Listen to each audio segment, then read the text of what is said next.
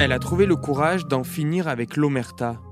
Dans un livre, la patineuse Sarah Abitbol raconte comment son ancien entraîneur l'a violée à l'adolescence. J'étais pas capable de parler. J'étais pas capable, j'étais dans la honte. C'est inexplicable et il faut que les choses changent. C'est pour ça que je prends la parole aujourd'hui. Il faut parler. N'ayez pas honte. La honte, il faut qu'elle change de camp.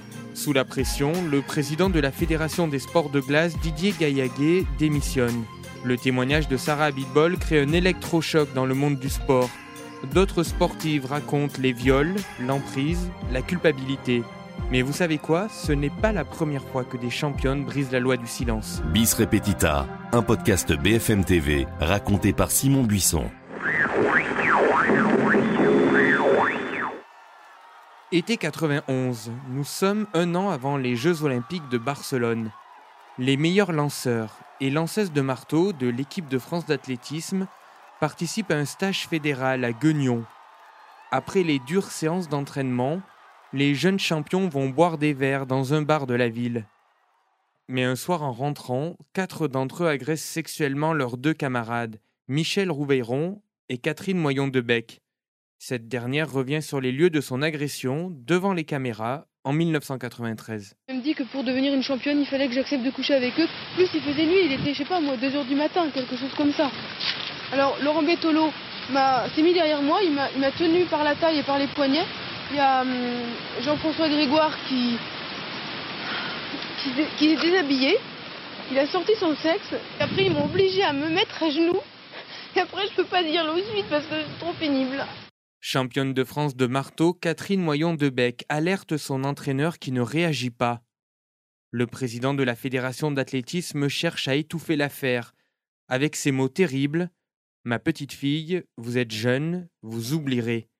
La jeune femme porte plainte et devient un symbole. Dans cette histoire, moi je, demande qu'est-ce que je deviens parce que, encore une fois, c'est quand même moi la victime, alors qu'on essaie de me traiter comme une coupable, comme une pestiférée, comme une brebis galeuse.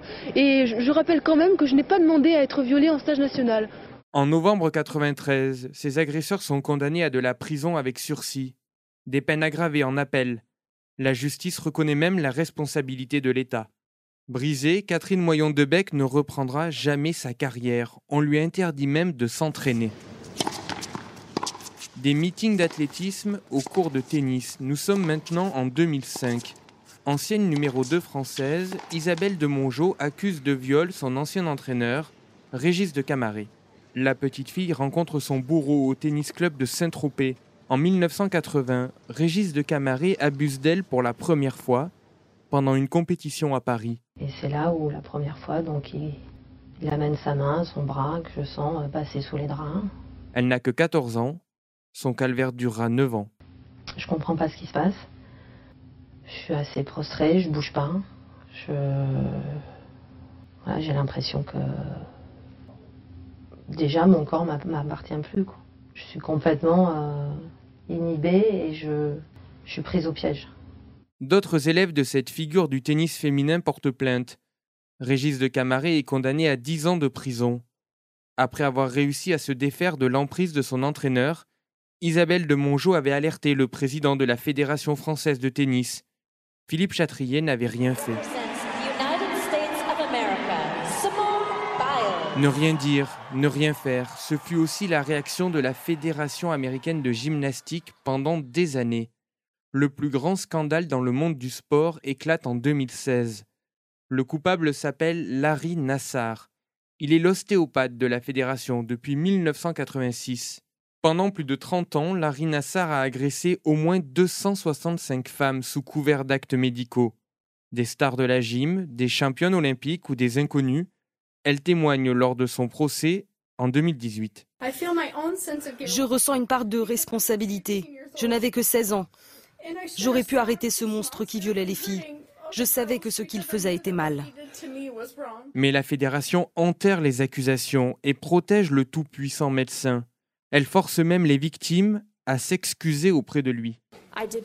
Je ne savais pas qu'en même temps que Larry me pénétrait, la fédération américaine enterrait systématiquement les rapports d'agression sexuelle.